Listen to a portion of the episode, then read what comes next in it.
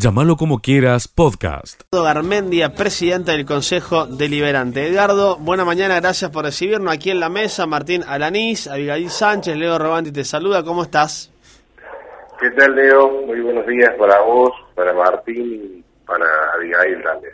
Muchas gracias por recibirnos, Edgardo. ¿eh? Bueno, después de lo sucedido eh, anteriormente en el, en el Consejo Deliberante, eh, ¿Cómo se resuelve esto y cómo se llega en todo caso a, a, esta audiencia mañana, teniendo en cuenta que, bueno, no sé si la idea era no llegar a esto, pero resolverlo en términos más fáciles? Bueno, más precisamente lo que se va, lo que se está tratando, lo que se va a tratar es una ampliación, ¿no? una modificación del presupuesto. Semanas anteriores ingreso al Consejo Deliberante a solicitud del del Poder Ejecutivo esta ampliación del presupuesto, dado la cantidad de obras de la nación que están viniendo para la requerir de 109. ¿Cuál es el criterio que se venía aplicando años anteriores?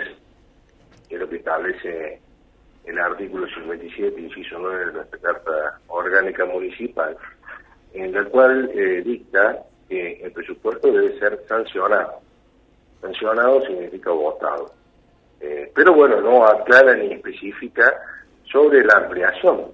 Y el criterio que se ha venido aplicando en innumerables, veces en el propio Consejo Deliberante es eh, lo que no se prohíbe, eh, lo que no está prohibido está permitido por los propios concejales de, de todo el cuerpo, ¿no?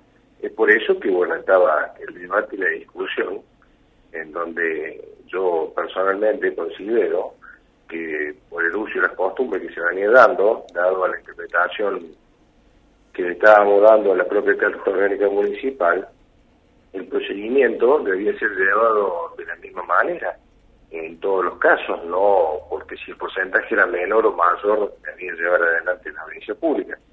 Pero bueno, después de, un largo debate y de consensuar con los demás concejales, eh, personalmente yo he primado eh, cuál es lo más importante de, esta, de esta situación, sino resolver eh, para el bienestar colectivo de nuestros conciudadanos de Villanueva y que podamos mejorar la calidad de vida a cada vecino con todas estas obras que, que van a venir, en donde está la refuncionalización del parque Hipólito Yrigoyen, el alumbrado LED para toda Villanueva, la ampliación de la sala pavimentación y el cordón cuneta de diferentes barrios. Dentro de todo eso estaba el cuartel de los bomberos, como también así la finalización de las 66 viviendas. Me parece que bueno, que eso es lo más importante. Así que bueno, después de ese debate se tomó como primera lectura el, viernes 3 que se hizo la audiencia por falta de, quórum en, la primera audiencia del día primero.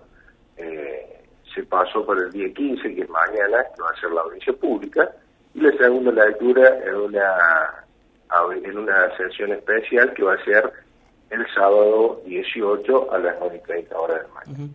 Edgardo, buen día, Martín, te saludo, ¿cómo estás? Buen día, Martín. Edgardo, bueno, me parece que hay dos instancias aquí, ¿no? Por un lado, la cuestión netamente eh, presupuestaria, esta ampliación del 40%, ¿no?, del presupuesto eh, municipal de Villanueva, y, y allí está el debate, ¿no?, tal cual lo, que planteas vos recién, el uso, la costumbre de aprobarlo por mayoría simple, o dada la magnitud del incremento presupuestario en esta doble lectura. Me parece que esa es una, una cuestión. Y la otra es la política, ¿no? Porque en esta primera audiencia, la de la polémica, no estuvieron allí los concejales de Hacemos por Córdoba y también eh, los concejales de Juntos por el Cambio se levantaron y se fueron de la sesión. Me parece que hay dos instancias. Por un lado, la netamente económica y la otra cuestión, la política, que llevó justamente a, esta polémica allí en el, en el Consejo, ¿no? Sí, puede ser. De hecho, de hecho se ha dado en varias situaciones que, bueno, que, concejales han, han faltado a la sesión y no han estado presentes. Ahora, nosotros estimábamos que teníamos el cuero suficiente para poder sesionar con los votos suficientes porque como se venía aplicando esta modalidad y la interpretación, de hecho eh, hubo algunas ocasiones en donde la oposición acompañó la ampliación del presupuesto, que fue en el año 2018, si mal no recuerdo. Entonces, eh, creíamos que teníamos las condiciones suficientes para llevar adelante esta ampliación que se, se podía haber aprobado con a mi criterio con la mayoría simple. Pero, eh, bueno, finalmente, ¿a, qué lo atribuís? ¿A una cuestión netamente de, económica, de porcentajes, o como lo planteó la oposición, o tal vez ya una cuestión más política en función de la propia interna que han vivido allí en, en, Villanueva los peronistas, o también eh, incluimos allí la propia disputa con la oposición? Bueno, yo creo que eh, este bienestar, este presupuesto y la magnitud de la ampliación del presupuesto se debe a, la cantidad de obras que se han logrado gestionar a través de Nación y es un mérito propio, propiamente municipal, ¿no? Y que por ahí puede pesar o no en una situación política, pero yo creo que ante todo debe primar el bienestar general de la ciudadanía, ¿no? Porque estas obras eh, es para darle una mejor calidad de vida a nuestros conciudadanos. Creo que ahí está el eje de la cuestión y creo que debemos centrando todos los, funcionarios villanovenses, los que decimos que, amamos a Villanueva, que queremos a Villanueva, en el general de, la, de ciudad. ¿no? Más allá de que eh, sigo insistiendo que las cosas se deben hacer correctamente y es por eso que eh, accedimos a llevar adelante la audiencia pública porque no hay, nada que ocultar, no hay nada que esconder y solamente era una cuestión de agilizar para poder darle continuidad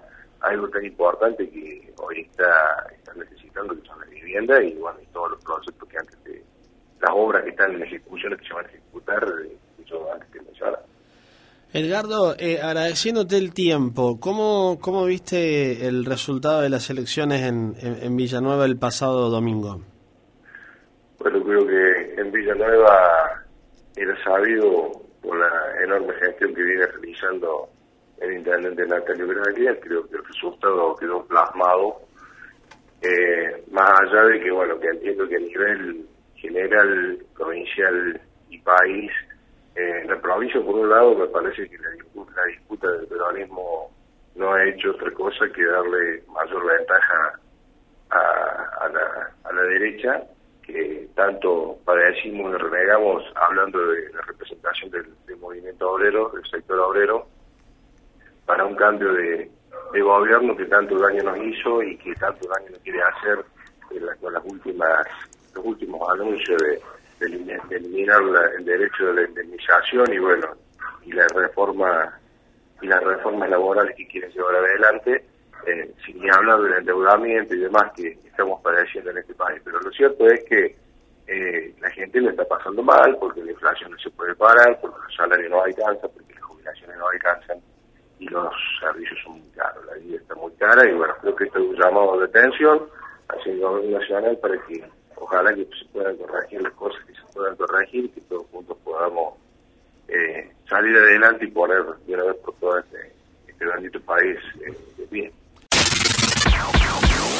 Seguí escuchando lo mejor de llamarlo como quieras. Marce, querido, buena mañana, bienvenido. ¿Cómo estás con toda la información policial? ¿Cómo le va? Gusto, como siempre, de, saludarlo. Buena mañana para ustedes. Sí, efectivamente, un juicio que comenzó en la jornada de ayer. Eh, ayer en horas de la tarde, alrededor de la hora 15, comenzó el juicio por en el Palacio de Justicia. Se trata de Gastón Lanzana, quien está acusado de homicidio agravado por alevosía y podría recibir una pena de prisión perpetua. En la jornada de ayer, el imputado se obtuvo a declarar mientras que pasaron cinco testigos. Acabo de recordar que en el mes de septiembre del año 2019 último a su hermanastro Federico Acosta en una vivienda ubicada en calle Costa Rica del barrio Las Playas. La situación se habría desencadenado tras una disputa entre ambos que derivó en la muerte de Acosta, un hombre de 40 años. La abogada del imputado ha solicitado el cambio de imputación ya que entiende que debe ser calificado como homicidio simple y en el caso de ser aceptado la pena podría oscilar entre 8 y 25 años. Mañana, desde la hora 15, se va a reanudar el juicio. Tras pasar un cuarto intermedio, podría conocerse finalmente la sentencia de este señor que se encuentra imputado. Sigue escuchando lo mejor de llamarlo como quieras. Martín Gutiérrez, presidente de Vialidad Provincial. Martín, buena mañana. Aquí en la mesa de trabajo, Leo Roganti te saluda. Me acompaña Martín Alanís, Abigail Sánchez. ¿Cómo estás? ¿Qué tal? Buenos días, Leo, Martín, Abigail y a toda tu audiencia. Muchas gracias por, por, por recibirnos. Bueno, a ver, eh, Martín, contanos un poco las últimas novedades sobre la circunvalación de Villanueva, puntualmente sobre la instalación de las vigas de, de este puente. A ver, ¿qué novedades tenemos al respecto? Como bien vos decías, hemos procedido a partir del viernes a la instalación de seis vigas pretensadas para este puente. Las vigas van a tener 26 metros de longitud y el total del puente será de 35 metros. Son de las últimas tareas que estamos realizando en esta obra del gobierno de la provincia de Córdoba, en Villanueva, el desvío de tránsito pesado, que esperamos eh, en unas pocas semanas ya tener totalmente concluido con una inversión por parte del gobierno de la provincia de 700 millones de pesos para esta importante región de, de Córdoba y que creemos que eh, se va a adelantar a la fecha prevista de inauguración, que en principio era para fin de año. Bien. Sí, y mm, este esta circunvalación, eh, Gutiérrez, cuéntenos un poco para la gente de la ciudad, sobre todo la gente también del interior que llega a, a, Villanueva, que necesita entrar a la ciudad, cómo, cómo va a ser eh, justamente esta circunvalación y por supuesto cómo desviar ¿no? el tránsito pesado de Villanueva para evitar justamente que ingresen los grandes camiones a, a la ciudad.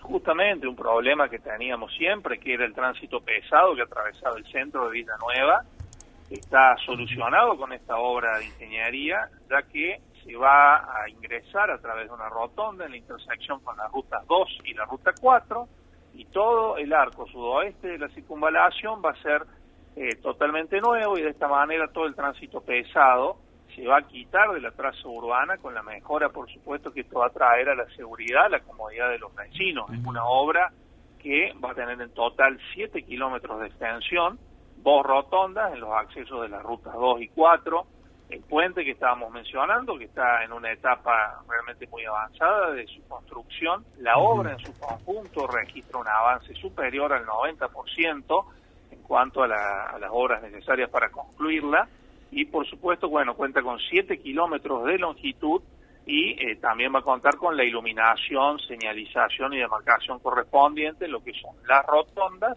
y el propio puente. Nosotros creemos que en las próximas semanas vamos a estar en condiciones de habilitar esta importante obra, que por supuesto creemos que va a ser una enorme mejora en la comodidad y la seguridad de la gente que la transita.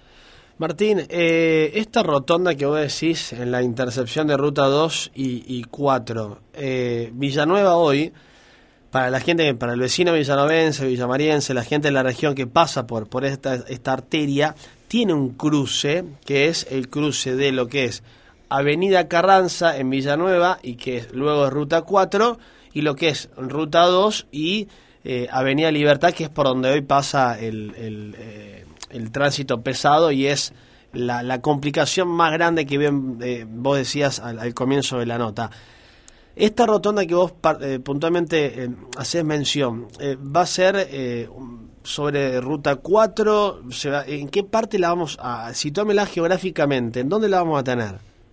Estamos hablando de dos obras distintas. En el caso del desvío de tránsito pesado, la circunvalación de Villanueva, va a contar con dos rotondas, una en la intersección de esta nueva arteria con la ruta 2 que ya está concluida Bien. y allí se va a desviar hacia el sur para quienes vengan por Bien. ruta 2 Perfecto. y otra rotonda en la intersección del nuevo desvío y ruta 4.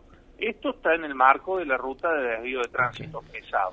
En el marco de otra obra que ya ha iniciado el gobierno de la provincia de Córdoba, también con una inversión superior a los 700 millones de pesos, se va a construir una nueva rotonda donde vos decís que tenemos conflictos, que sí. estamos totalmente al tanto, que Bien. es en la intersección de las rutas 2 y 4, donde Bien. hay un semáforo, el giro sí. a la izquierda se hace realmente tedioso, se genera cola sobre uh -huh. ruta 2, eh, se va a construir una nueva rotonda, eh, la obra ya está adjudicada y ya ha comenzado, eh, los vecinos deben haber podido apreciar las máquinas que están haciendo fresado una nueva carpeta asfáltica en la mm. zona de Ruta 4.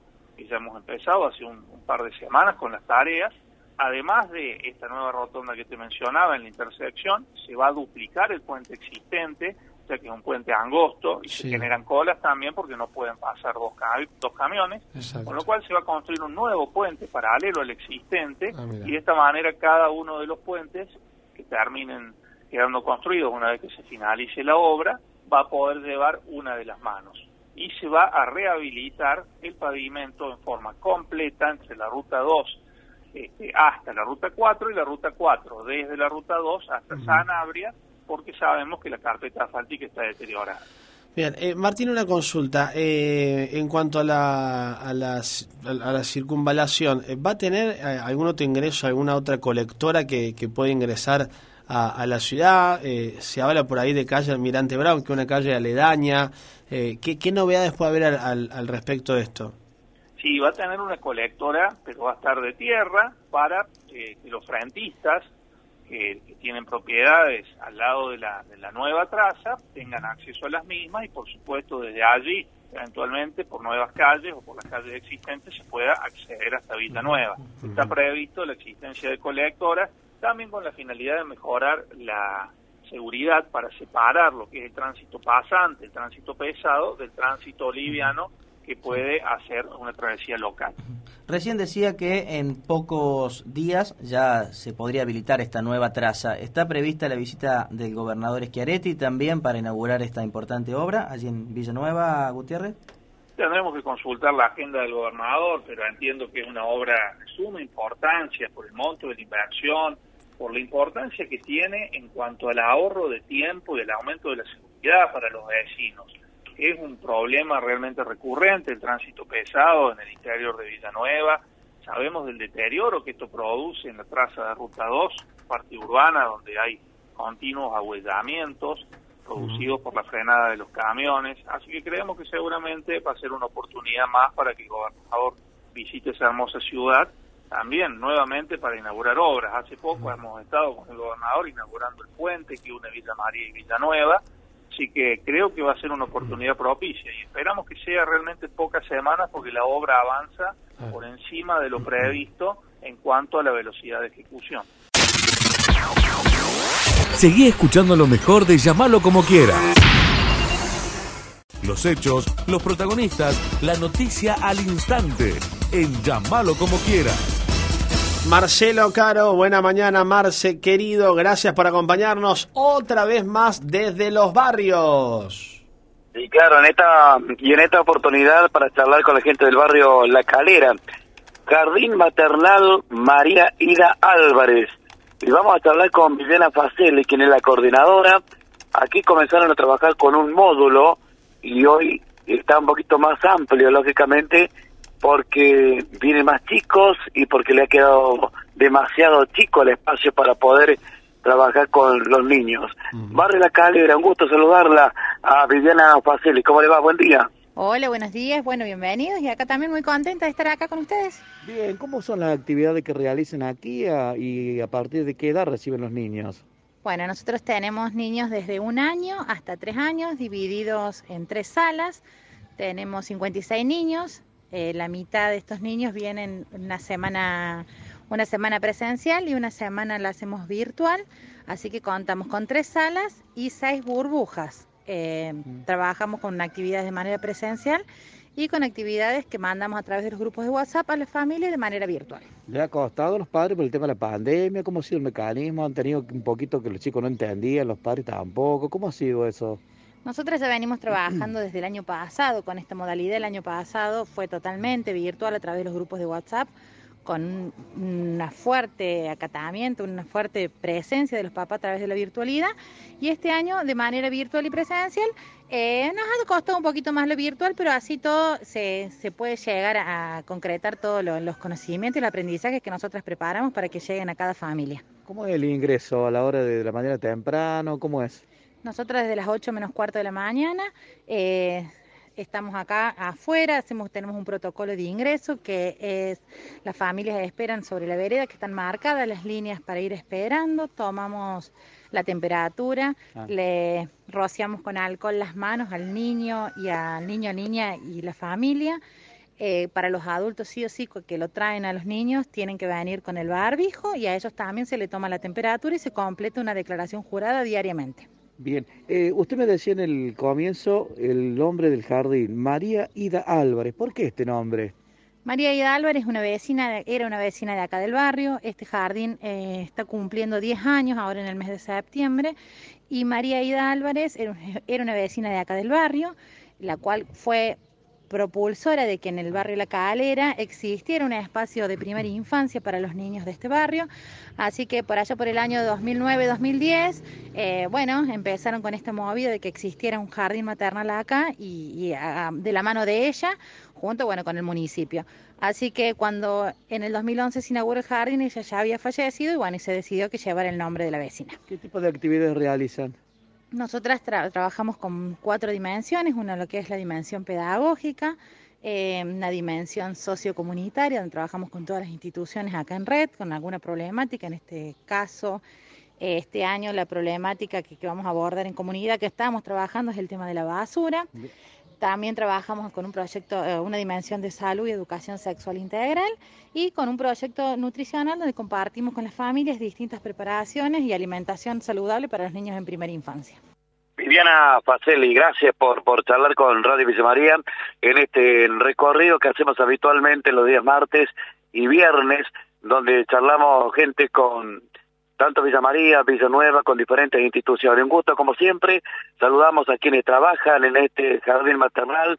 María Ida Álvarez, una, una vecina de este sector que trabajó mucho incansablemente para poder lograr este jardín maternal aquí en barrio La Calera. Un gusto como siempre, querido amigo Leo, Martina, Abigail. Volvemos en cualquier momento desde otro punto de la ciudad. Muchas gracias, buena jornada para todos. Llámalo como quieras, podcast.